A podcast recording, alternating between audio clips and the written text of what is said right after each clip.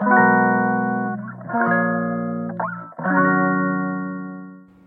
いマールのラジオマールです。今日は、えー、10月31日月曜日ですね。はい10月も終わり明日から11月ということでですねめっきり寒いですね。もうエアコン入れちゃってます。はいという感じなんですけどねそう早速なんですけどね。あのそう最近いろいろねあの、まあ、考えることがありましてまあまあいろいろね質問とかもねあの受けるようになってですねでまあお返事する時にはやっぱりねすごくこう考えるんですよ迷うし。でまあ、っていうのもね私やっぱり専門家じゃないのでこの専門家的なこう見地でねお返事はできないしそのやっぱり自分が体験した中でその体験の中の範囲でしかなんかこうお返事ができないからそのなんていうか医学的にとか専門的に正しいかって言われるといやわからないのでなんかこれを言っていいのかとかなんかいろいろねなんかやっぱ考えちゃうんですよね。そうでなんかこう考える中でねなんかこうあの改めてその私なんでそもそもパニック症になったのかなっていうのを考えてみたんですよ。そうそうまあそれまた質問とはちょっと関係ないんですけどそうなんか考えてみたらね結局なんかなんかこれっていうなんか明確ななんかもうに言えることがなんかやっぱないんですよね。そのやっぱりねあの疾患当時もあのやっぱ自分なりには考えたんですよ。それなりになんか考えてそれなりの答えがその時は出したようなつもりではいたんですけどこれが原因かなみたいなのは。でもなんか今やっぱり改めて考えてみるとなんかこれっていう感じでもないし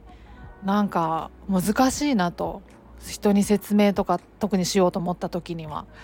そう思ったんですよね。うん、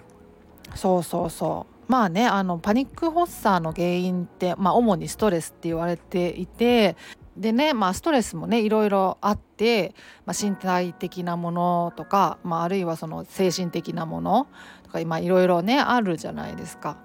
で私の場合はねその身体的な肉体的なあのストレスはほぼほぼなかったと思っててそのその時ね当時そのめちゃくちゃ仕事が忙しくてあのお休みがほとんどなかったとか残業続きでとかなんかこう子育てが忙しくて寝る間もなくてとかそういうこと全くなかったからもう本当にぐっすり寝てあの毎日健康に暮らしてたんであの、まあ、肉体的なストレスでいうと本当にほぼなかったなと思ってて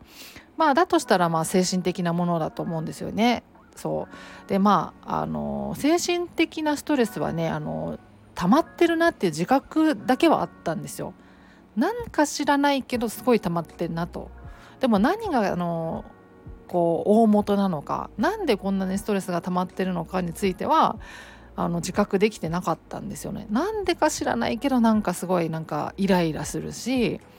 なんかすごいピリピリしてるし何かっていうとなんかこうこう両親とかもね喧嘩したりとかするし そうなんかこうすごい生活がすごいピリピリしてたんですよね。何かにつけなんか不満だったような気がするし。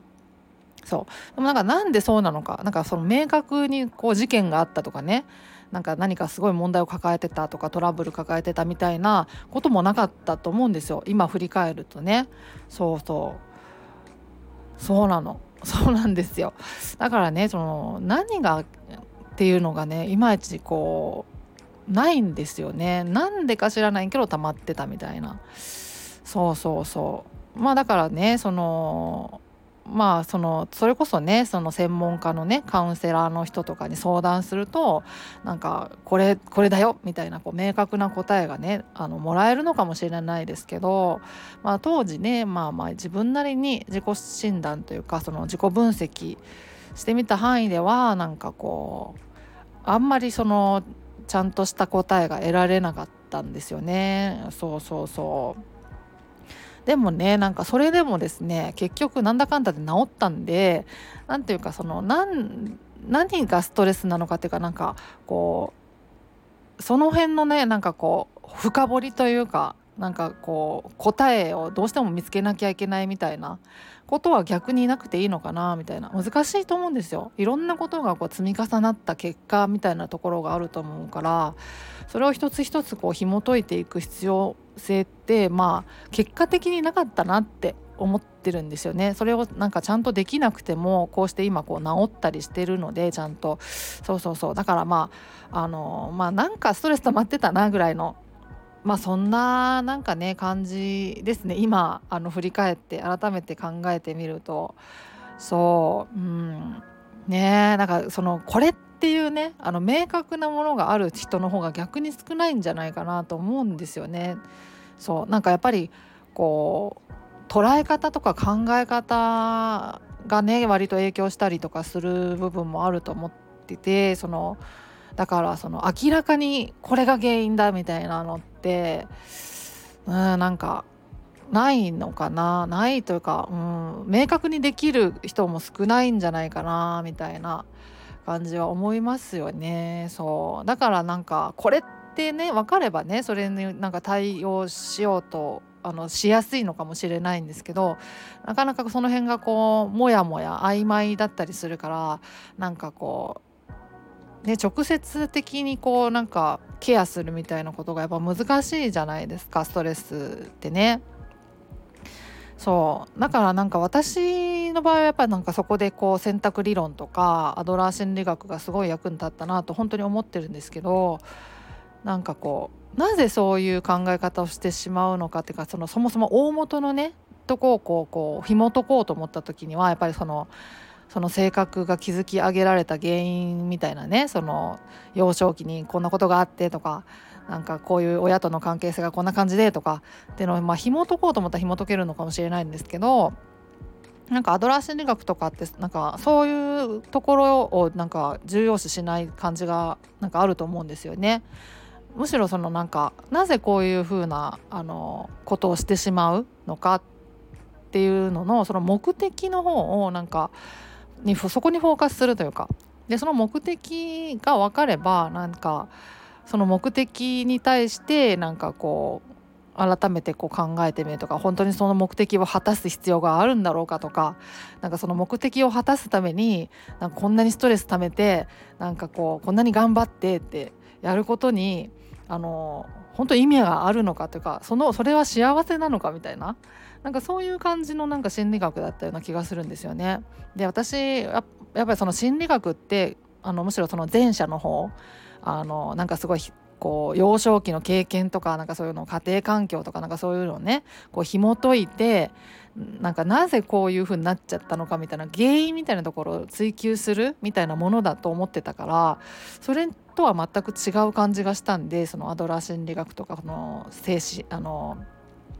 あの選択理論とかねなんか違う今こうしてしまうことその今ここにやっぱり集中するみたいななんかそういう感じがしたのでなんか結構新鮮だったしびっくりしたんですよね。でまあでもその方がその原因追求するのってすごい大変な作業だと思うんですよ。でやっぱそれをしようと思ったらそれこそ自分でやるっていうのにはまあやっぱり限界があると思ってやっぱりそね、その専門家の人の力を借りないとなかなかやっぱ難しいと思うんですけどうん、その点その今ここにフォーカスするというかねその目的の方にフォーカスしてその目的を果たすことここまでなんかこうストレスをためながらその目的を果たすことに一生懸命なることって本当幸せなのかみたいなことに思いを至らすのって何ていうかそっちの方がなんかこう幸せになるためにはストレスを手放すためにはすごい手っ取り早いなって思ったんですよね。そう。いいなってすごい思ったんですよ。そうだからねなんか今思うとですねだからその原因追求ってあんまりやらなくてまあだからむしろもうなんか本当に目的の方にフォーカスしてこのせこの行動を選択することは幸せなのかみたいなそういうなんかこう考え方のね幅が広がったみたいなところがあってそれのおかげで本当にねなんかストレスは溜まりにくくなったと思ってるんですよでも本当に今振り返るとその発作を起こす数年前ぐらいからは本当ピリピリしてたんですよね精神的に。すごいイライラしてた感じがあったしその時のなんかなんか状況心理状況をねなんか思い返してみるとなんか全然やっぱり今と違うんですよね。今本当になんかすごい心があのないでいるというかねなぎなんですよ。なんか本当イライラすることはほとんどないしそうそうそう。なんかねストレス溜まることもねなんかまあそれなりにね全くなくなったわけじゃないとは思うんですけどなんかそんなにない気がしてます。うんうん。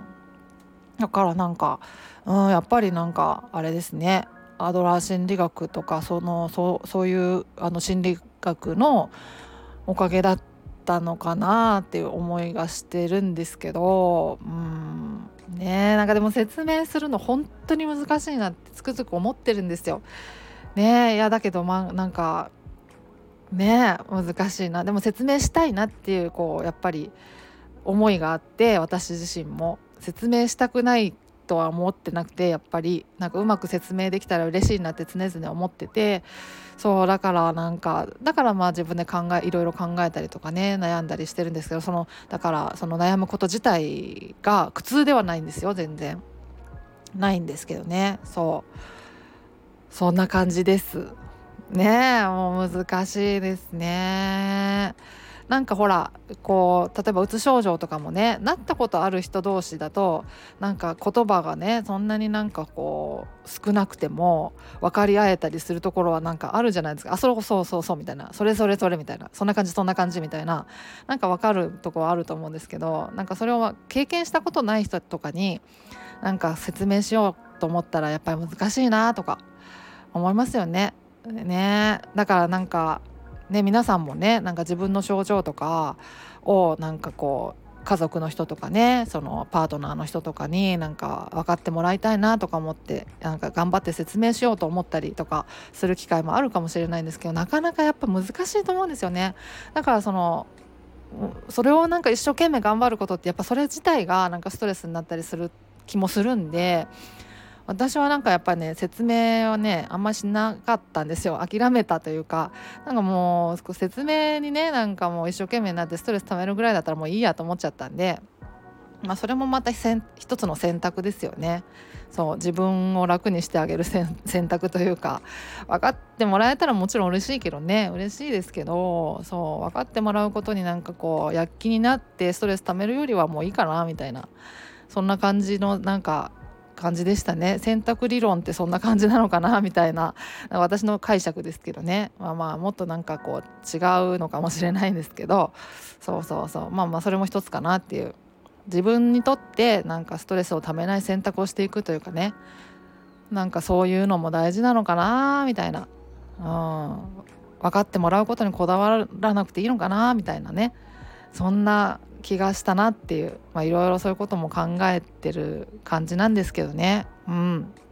っていう感じです。はい。すいません。なんかもうよくわからないどもりどもりのカミカミの配信でまたすいません。はい。そんな感じで今日は終わりにしようと思います。ではまた次回お会いしましょう。ではでは。